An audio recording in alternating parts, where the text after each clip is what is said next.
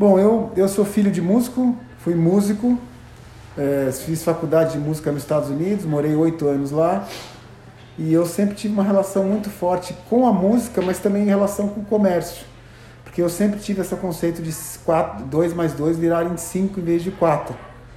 Então eu tenho essa facilidade no dia a dia com negócios, com números, assim, e eu exercito isso desde moleque. Tanto é que eu era o amigo de todo mundo que sempre vendia os instrumentos musicais para todos os músicos. Então essa é a minha origem, é uma origem do lado empreendedor com música.